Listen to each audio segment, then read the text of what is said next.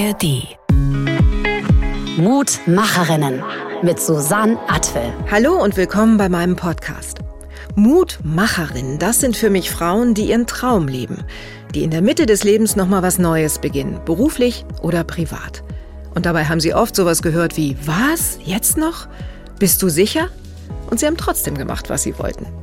Vielleicht hat das auch damit zu tun, dass dann, wenn die Hormone sich verändern, viele Frauen tatsächlich das Gefühl haben, dass sie wieder mehr an sich denken möchten, dass sie jetzt mal dran sind.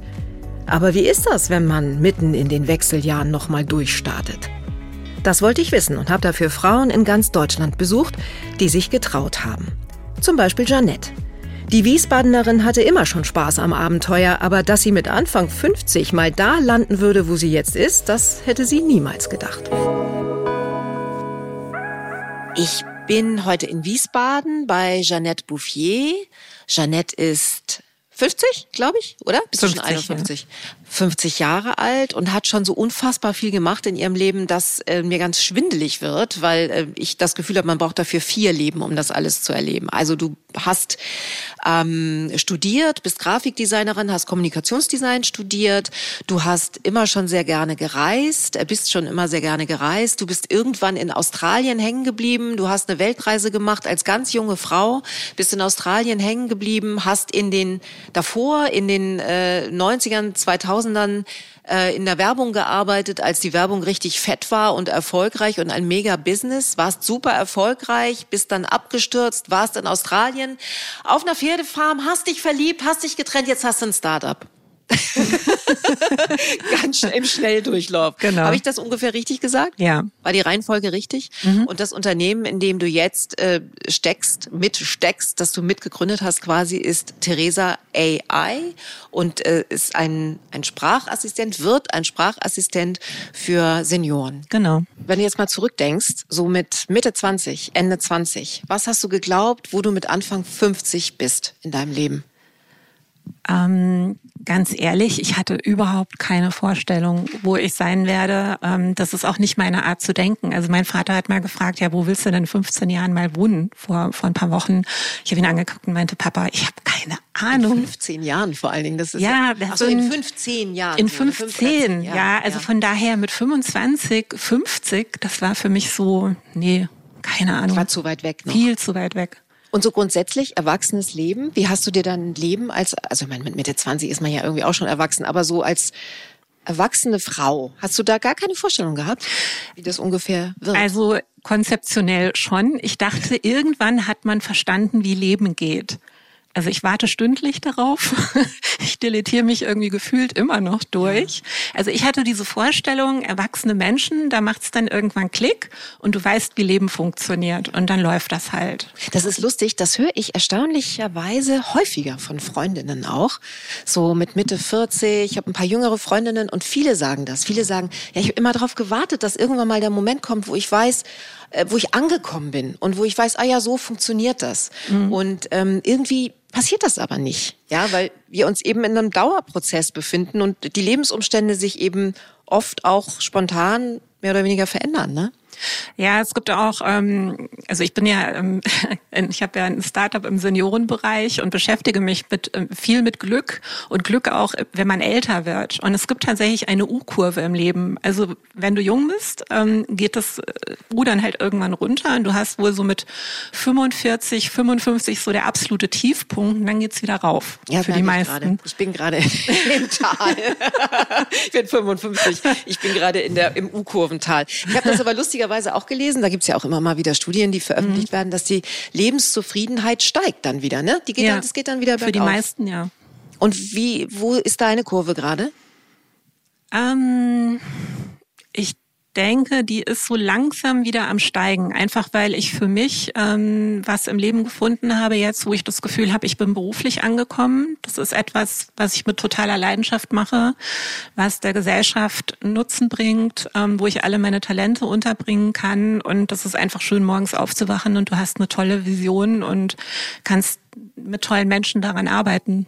Und jetzt gucken wir uns mal den Weg an, wie du mhm. da hingekommen bist, weil dein, also ich weiß ja schon so ein bisschen was über dich und dein Lebensweg war ja oder ist ja ein man kann schon sagen, ein ungewöhnlicher, ne? Weil du hast ganz viele Sachen erlebt und Dinge gemacht und gearbeitet in Berufen, in unterschiedlichen Berufen. Ähm, wir sitzen hier in Wiesbaden. Ich, ich darf ja bei den Mutmacherinnen immer Protagonistinnen besuchen, die Frauen besuchen. Und wir sind hier, das müssen wir unseren Zuhörerinnen und Hörern natürlich noch beschreiben, in deiner Wohnung. Wir sitzen hier mit einem wunderbaren Blick auf Wiesbaden, ja, und einen blühenden Kirschbaum auf deinem Sofa. Das ist eine schöne, helle, gemütliche Wohnung, in der du, glaube ich, alleine lebst. Mhm.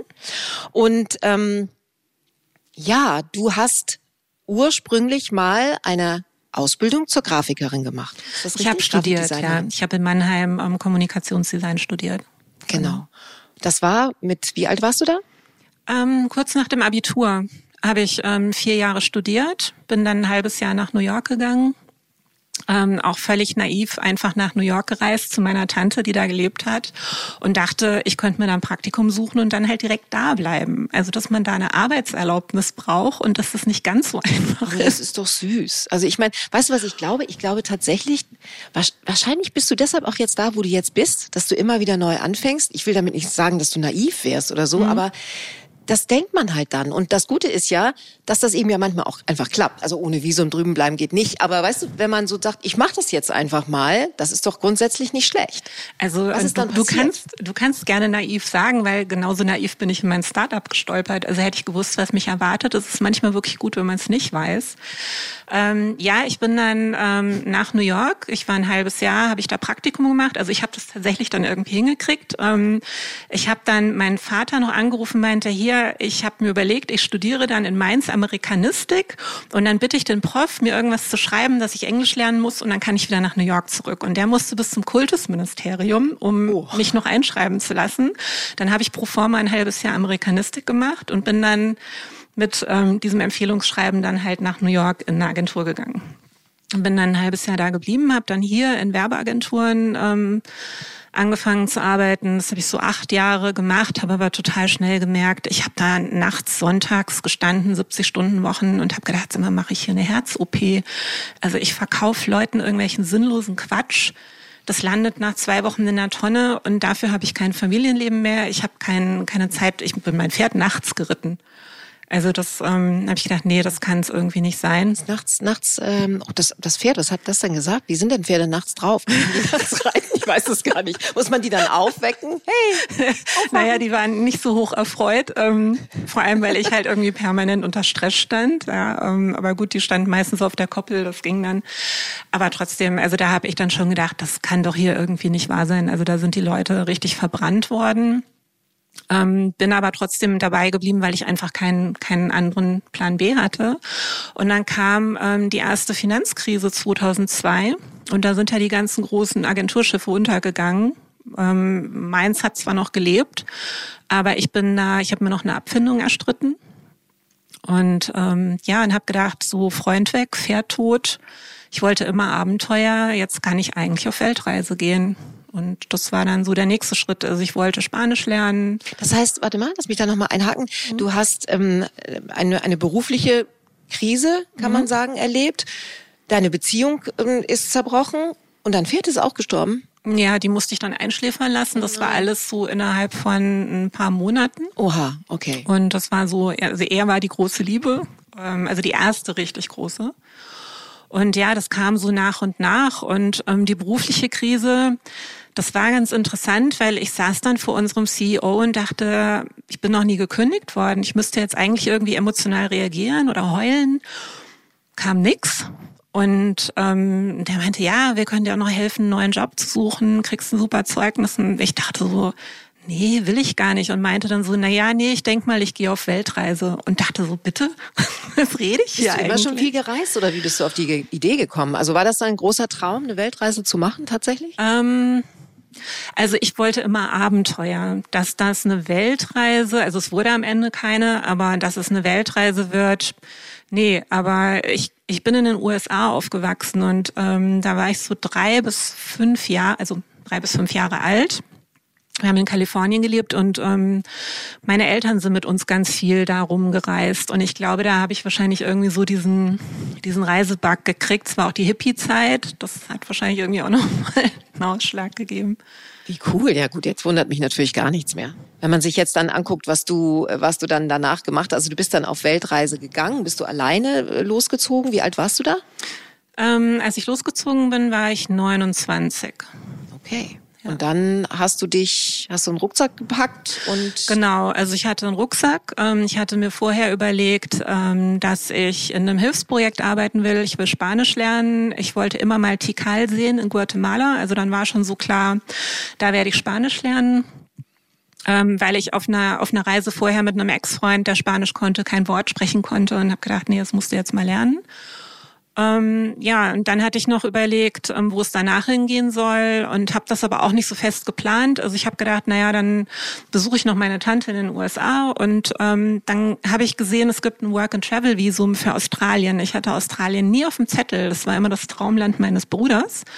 Da habe ich gedacht, oh, die haben Cowboys, da kann man reiten.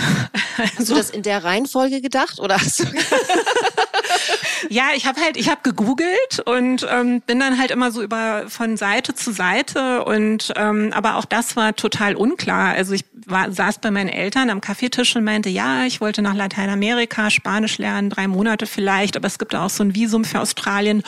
Und ulkigerweise meinte mein Vater, der eigentlich eher so vorsichtig ist, mach doch beides habe ich gedacht, ja gut, ein halbes Jahr lohnt ja auch nicht und so ein Visum hat man ja dann ein halbes Jahr. Also da war ich dann schon bei anderthalb Jahren. Es wurde dann ähm, später dann aus persönlichen Gründen noch länger. Aber ich habe das relativ ungeplant gemacht. Also ich hatte in Australien dann äh, mir eine Ranch ausgesucht, die Trekkingritte gemacht haben, die auch Rinder hatten und um die habe ich so die Reise rumgebaut, aber alles andere. In Australien hat sich für dich ja eine neue Welt aufgetan. Mhm. Ähm, ja, ich bin am Anfang rumgereist, ähm, also ins Landesinnere, dann ganz in den Norden, habe da oben schon für ein Trekking-Ride-Business gearbeitet, habe, ähm, also das waren wirklich tolle acht Wochen. Ich habe da auch immer mehr verlängert. Das war so ein zwei Meter Cowboy-Stretch hieß der. Und die haben in so einem Abbruch, also in so einem. Moment, ich muss kurz, ich, ich, zu viel Information. Ich muss das kurz äh, prozessieren. Der Cowboy war zwei Meter groß und hieß Stretch. Genau, das war das erste. Das ist ein Name für ja, einen Cowboy, für einen Mann. Es war ein Spitzname für ihn. Ich ah. weiß gar nicht mehr, wie er richtig hieß. Und mit dem habe ich ähm, Wildpferde gejagt. Ich habe ein Wildpferd angeritten. Ähm, ja, also ich habe die, die, die abenteuerlichsten, lustigsten Sachen mit denen erlebt. Wir waren da in so einem 20-Seelen-Kaff. Also ich könnte da die lustigsten Geschichten jetzt noch erzählen wie mir Pferde im Busch abgehauen sind und ich dann mitten im Busch stand und nicht mehr wusste, wo der Highway ist. Und das kann in Australien echt gefährlich werden, weil das ist brüllheiß ja. und es sieht alles gleich aus. Und wenn du die Orientierung verlierst und halt in die falsche Richtung läufst, ja, du bist ja in the middle of nowhere da. Das genau. ist einfach richtiger Busch, ne? Genau. Okay, und ähm, das stelle ich mir aber wahnsinnig toll vor. Also mhm. nicht, dass du im, im, im Busch verlaufen hast, um Gottes Willen, aber diese Zeit auf dieser Farm, ähm, zu reiten, was ja offensichtlich eine große Passion ist von dir. Mhm. Ähm, das war auch bestimmt ganz großartig, oder? Hast du da, wie, wie hat sich das für dich angefühlt? Hast du da gedacht, jetzt bin ich angekommen? Da warst du Anfang 30. War das ungefähr so oder was? Ähm, ist das immer noch? Ja, ja, ja Anfang 30. Ähm, also die erste große, naja, die 20 ist natürlich und die 10 ist auch eine super große Null, aber so mit 30, wenn man 30 wird, das ist ja als Frau auch schon mal so eine Zeit, wo man auch denkt, naja, wo viele auch ehrlich gesagt an Familiengründung denken und sowas. Mhm. Habe ich nie. Dich? Also ich wollte tatsächlich, also naja, stimmt nicht. Also ich habe Kinder nie ausgeschlossen. Ich dachte, vielleicht kriegst du mit 40 nochmal den Rappel und willst welche. Es kam halt nicht. Ich mag Kinder. Ähm, ich habe auch einen tollen Neffen, aber es stand nie so für mich irgendwie auf dem Zettel. Also auch heute nicht. Also ich habe es keine Sekunde bereut. Ähm, ist ja auch super. Ja. Also ist ja völlig okay, oder? Jede so, wie sie mag. Und ähm, umso besser. Also ich meine, schlimm wird's ja erst dann, wenn man irgendwann keine Kinder mehr bekommen hat und denkt so, ach hätte ich doch oder warum habe ich nicht? Ja, weil du vorhin Mut angesprochen hast. Also für mich ist das tatsächlich anders. Also für mich ist es mutig, eine Familie zu gründen und dafür Lebewesen verantwortlich zu sein, deren Seele du da prägst. Und wie oft es schief geht, sieht man ja zu Genüge da draußen, was das für eine gigantische Verantwortung ist. Vielleicht wollte ich die auch nicht haben. Ja, es ist dein Leben. Hast du entschieden, wie du, wie du wolltest, ne?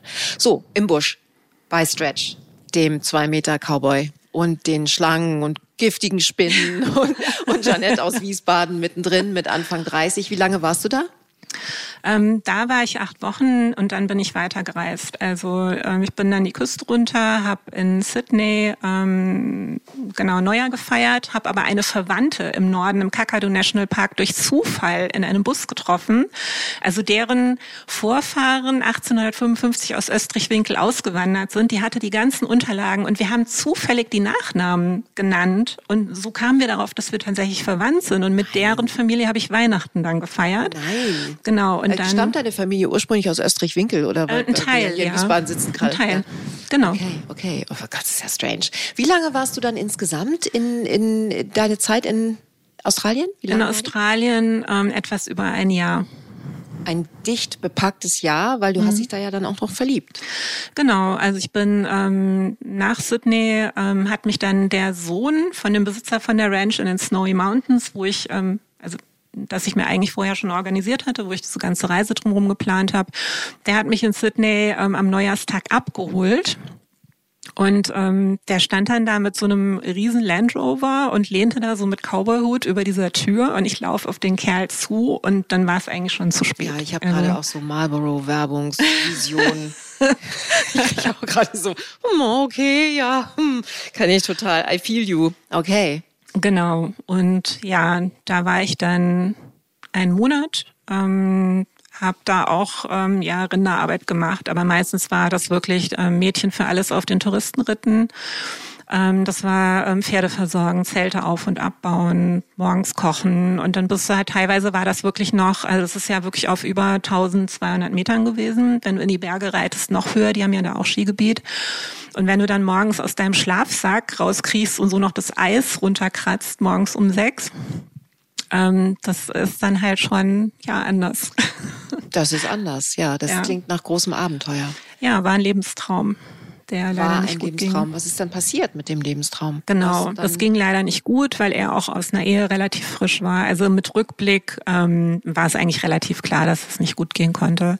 Aber für mich war es damals wirklich eine extreme Lebenskrise, weil ich habe ja nicht nur ihn dann verloren. Ähm, rückblickend war das der kleinere Teil des Dramas. Es war dieses ganze Paket. Also die Familie, die, die Farm, die Tiere, ähm, die Pferde, das ganze Leben da einfach, das war Freiheit. Und dann bist du zurückgekommen.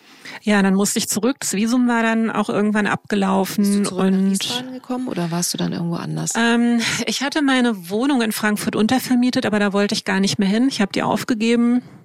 Bin dann tatsächlich erstmal bei meinen Eltern im Souterrain ähm, wieder eingezogen.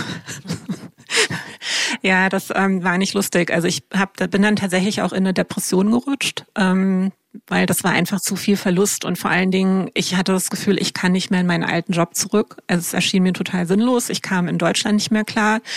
Vor allem, wenn du halt in einem der ärmsten Länder der Welt warst und in Hilfsprojekten gearbeitet hast und stehst dann hier vor fünf Kilometer Joghurt im Supermarkt oder die Leute im Bus hörst du dann nörgeln oder es kam in den Nachrichten, dass auf den Ämtern die, die Lochungen in den Dokumenten nach einem bestimmten Standard gelocht werden müssen.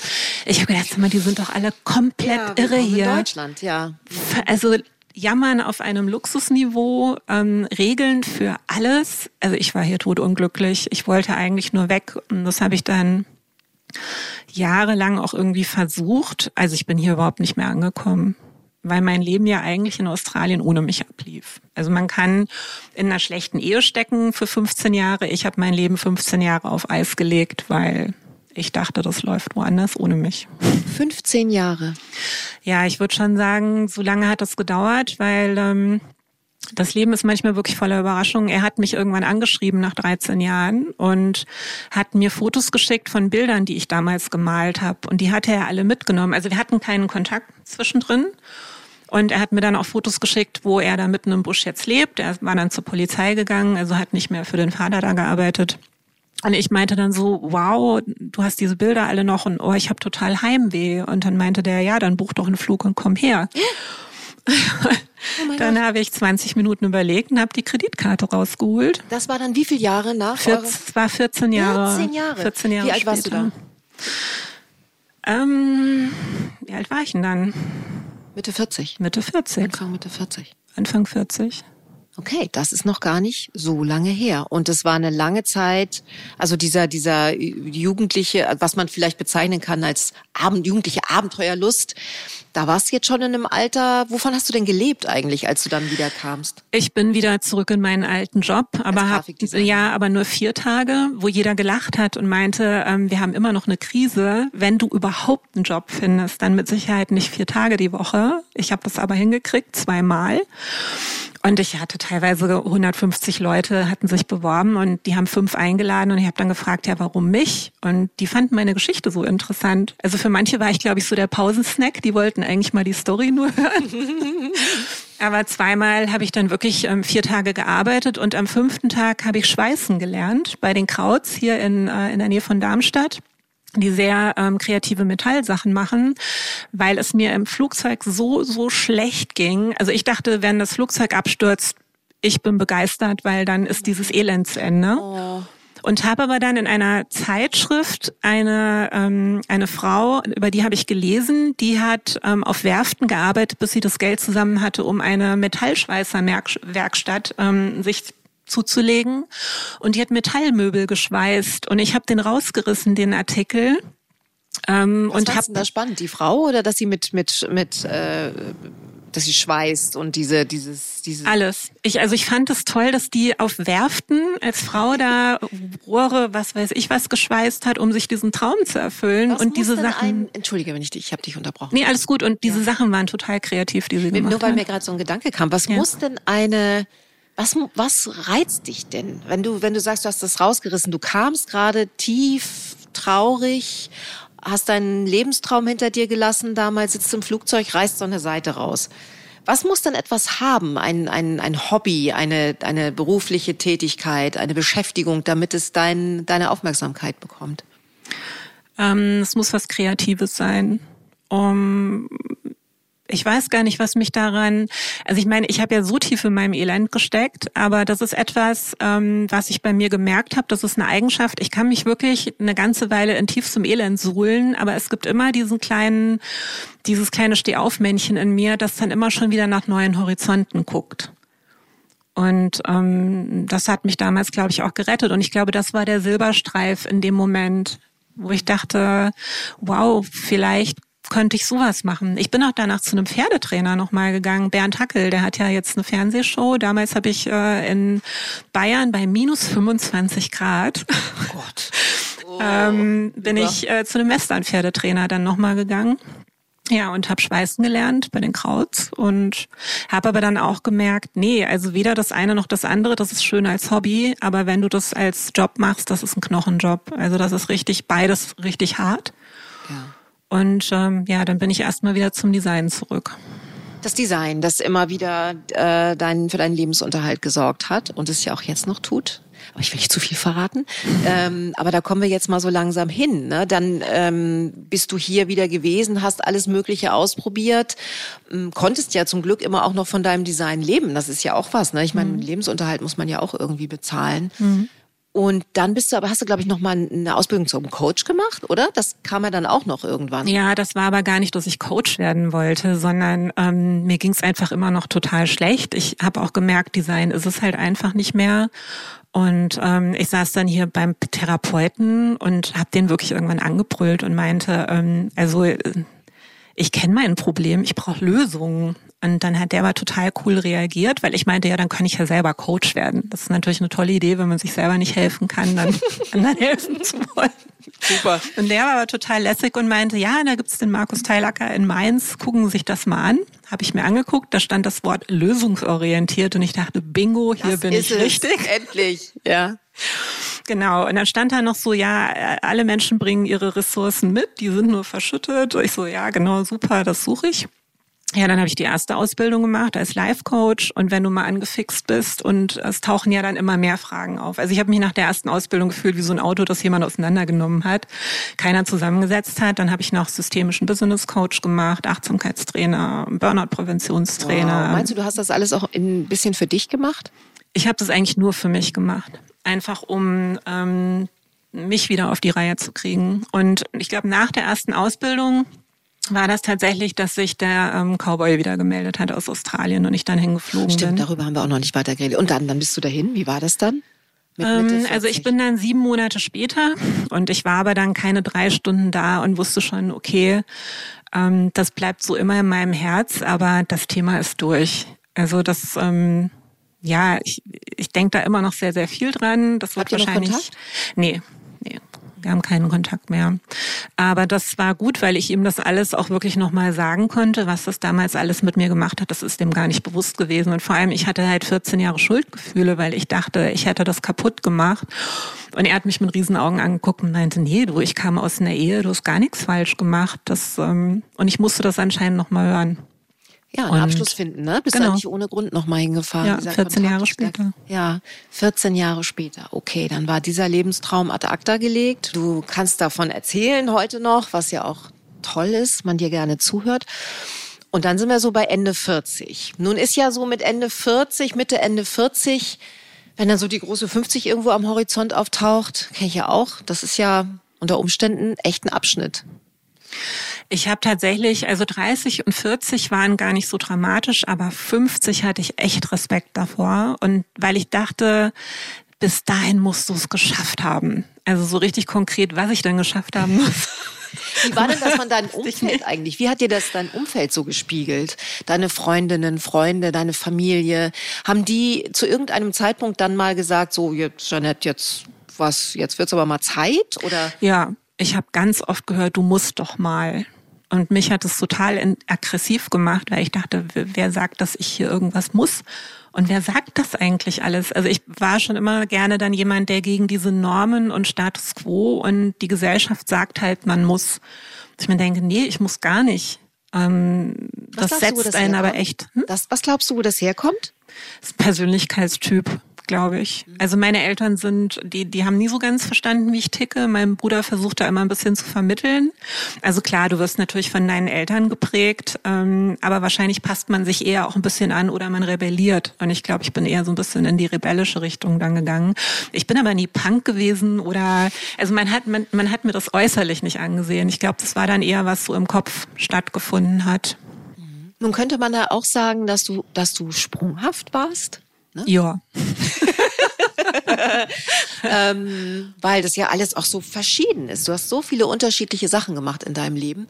Und letztendlich ist das ja, also nicht letztendlich, es ist ja auch noch nicht vorbei. Ne? Weil das ähm, Faszinierende ist ja tatsächlich, dass es dann einen Moment gab, so mit Mitte, Ende 40, dass du etwas mit etwas begonnen hast, was du jetzt auch immer noch machst, was mit all dem anderen, also mit dem australischen Busch, den Pferden, dem Stahl, dem Grafikdesign überhaupt gar nichts zu tun hat. Jein. da habe ich mir nämlich dann irgendwann auch mal Gedanken drüber gemacht. Ähm, ja, also mit 48 kam ähm, eine ja, Kollegin, wir waren so ein bisschen befreundet, ähm, kam auf mich zu, ähm, die hatte vorher schon ein anderes Unternehmen, also wir haben uns im Business Coach kennengelernt in der Ausbildung, haben uns so langsam angefreundet. Ich habe mitbekommen, wie sie ihr Coaching-Business aufgebaut hat. Dann hat sie den Female Innovation Hub in Düsseldorf ähm, gegründet, wo sie eben Frauen und Mädchen in MINT-Berufe bringen will. Ähm, ist mittlerweile ein Bildungsinstitut, also an Schulen und, und an Unis.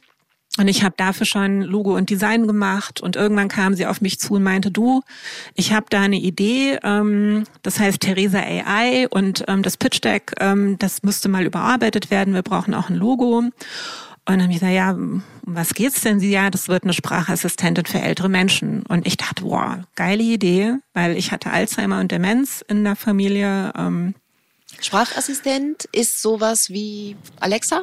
Ähm, nee, das ist Alexa, kannst du ja eigentlich nur Dinge abrufen. Also da ist die Vision bei Theresa AI, dass du dich wirklich irgendwann mit ihr richtig unterhalten kannst über deine persönlichen Themen. Und sie hat dann, also ich habe das dann gemacht und irgendwann rief sie mich an, drei Tage vor meinem 48. Geburtstag und meinte, willst du Co-Gründerin werden? Und ich habe nicht eine Sekunde überlegt, ich habe ja gesagt.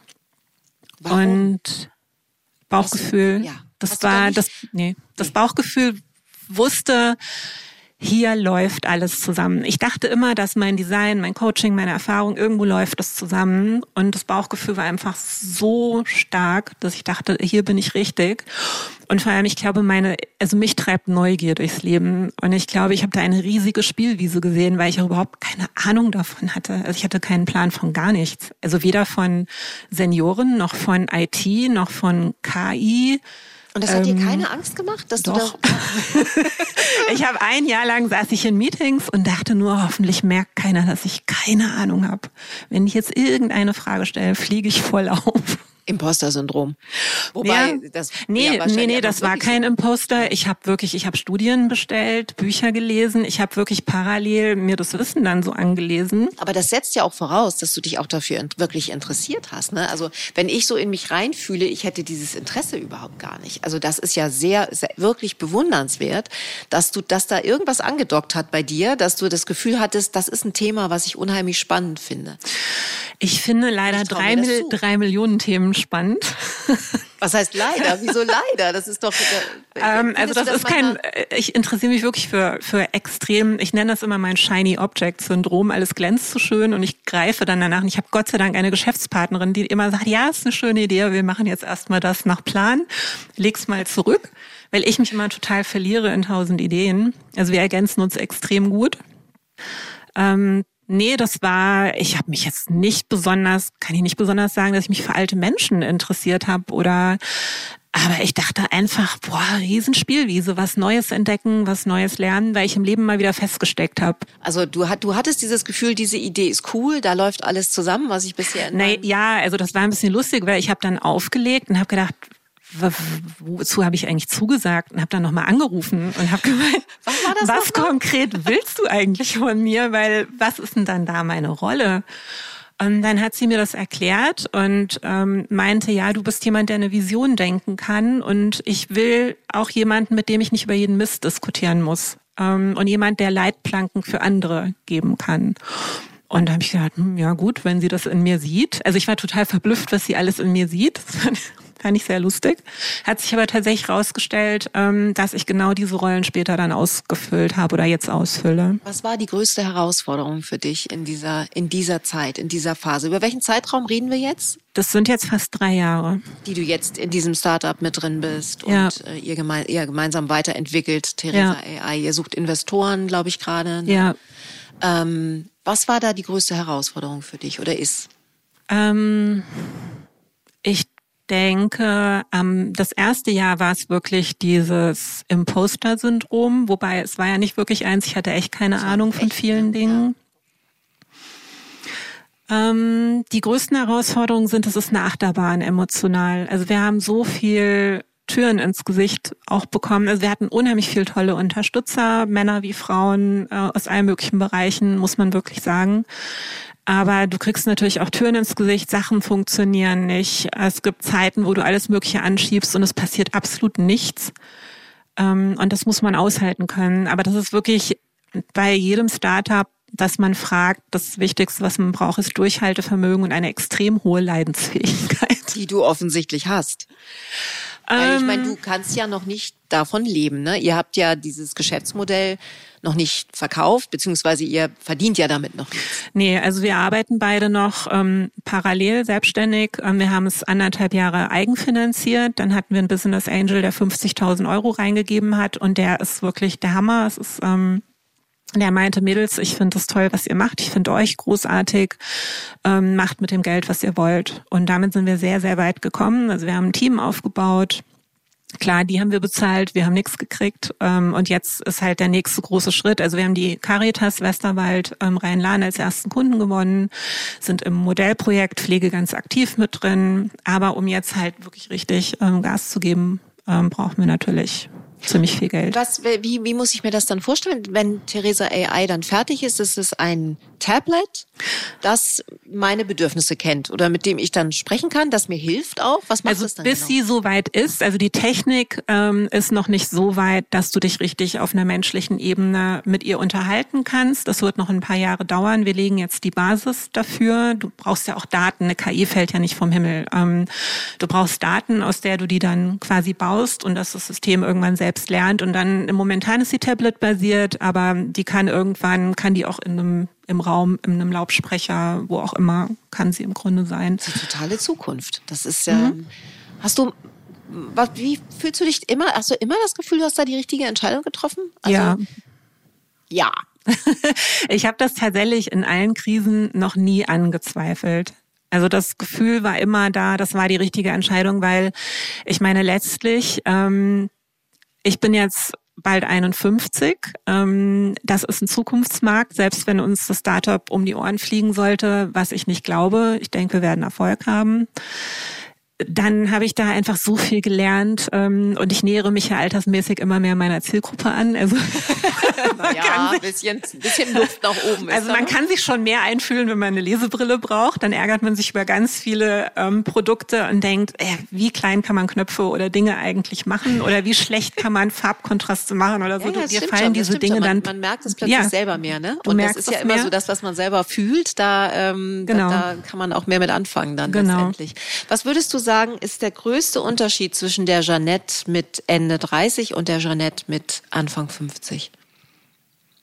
Mm, ich hätte fast gesagt Gelassenheit, aber die habe ich in vielen Bereichen immer noch nicht. Aber ich kann mit diesem Zustand besser umgehen. Ähm, also ich Früher stand ich dann mitten in so einem Taifun drin, in so einem emotionalen. Und mittlerweile sitze ich auf dem Berg und gucke mir diesen Taifun an. Und es ist immer noch kein schönes Gefühl. Auch diese Momente, wo man ewig lange im Nebel steht und es geht nichts vorwärts und es passiert nichts. Und es Im Job, der Taifun ja. ist im Job. Also die Ungewissheit, wie geht das da genau. weiter? Kriegen, finden wir einen Investor? Genau. Nimmt das jetzt mal Form an? Mhm ist, wird die nächste Stufe erreicht. Ja. Das ist für dich das, der Nebel. Ja, aber du hast natürlich, ähm, oder mir geht es so, ich habe eine ganz andere Gelassenheit dann wieder. Also ich komme noch in diese Gefühle rein und, und jammer ganz furchtbar dann rum, aber irgendwann grinse ich dann und gucke auf mich selber und denke, ja, du weißt aber, du überlebst das, du hast das schon öfter überlebt, irgendwie geht's dann wieder weiter. Ähm, da ist einfach viel, viel mehr Ruhe mittlerweile drin. Und was würdest du sagen, ist ähm, für dich persönlich das Dürfste im Älterwerden? Gibt es auch was Negatives, wo du sagst, uff, ja, also ich habe tatsächlich zwischen 25 und ich weiß nicht so 48 habe ich kaum Unterschiede so körperlich festgestellt und dann dachte ich irgendwann habe ich irgendein Abo nicht bezahlt. Was ist denn auf einmal los? Also da merkt man es dann einfach auch körperlich und ähm, gut, dann kam klar beginnende Menopause dann irgendwann. Das ist halt, ich habe nicht damit gerechnet, dass einen das so umreißen kann. Ähm, ich bin so starke Symptome. Ja, und ich habe das erst gar nicht kapiert. Ich bin dann von Arzt zu Arzt, weil ich mir sind die Haare ausgegangen und nicht mehr geschlafen und keiner hat auf mein Alter geguckt. Keiner hat mal gesagt, das könnten Wechseljahre sein. Keiner hat mal gesagt, da könnten wir mal nach den Hormonen gucken. Also ich bin rückblickend echt fassungslos. Ich war bei fünf Ärzten, ein Endokrinologe, Professor, Doktor dabei. Äh, die haben alle gemeint, ja, sie haben Stress. Und ich so, ja, ich habe ein Startup, krass, aber ich weiß, so das liegt daran nicht. wie viel es von diesen Geschichten gibt. Das ist so ein Wahnsinn. Das erzählt einem jede so, Frau. So gut wie alle ja. Frauen und äh, eine Freundin hat mir dann ein Buch, ich mache jetzt keine Schleichwerbung, aber ähm, an die Hand gegeben und da habe ich dann mich wirklich erstmal mit dem Thema beschäftigt. Aber nicht Women on Fire, oder? Doch. Doch ja. Genau.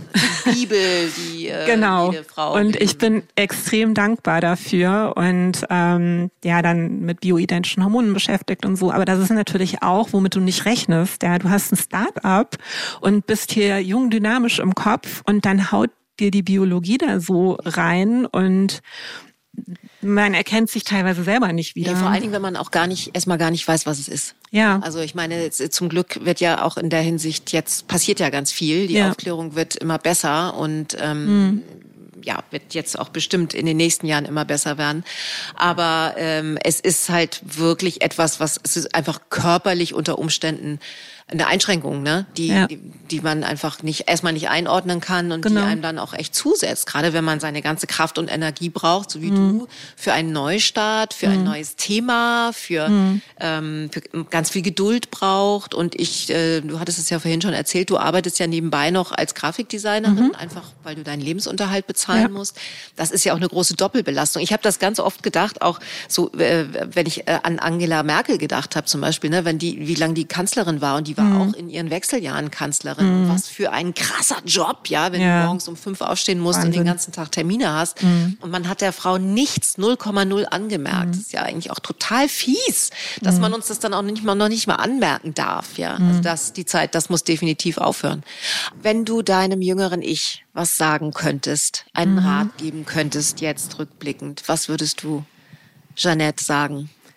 Noch mutiger sein, noch mehr mitnehmen, noch mehr experimentieren. Noch mehr. Ja. ja. ja, tatsächlich. Ähm, ich bereue es, dass ich nicht schon in meinen Zwanzigern viel mehr rausgegangen bin, mutiger war.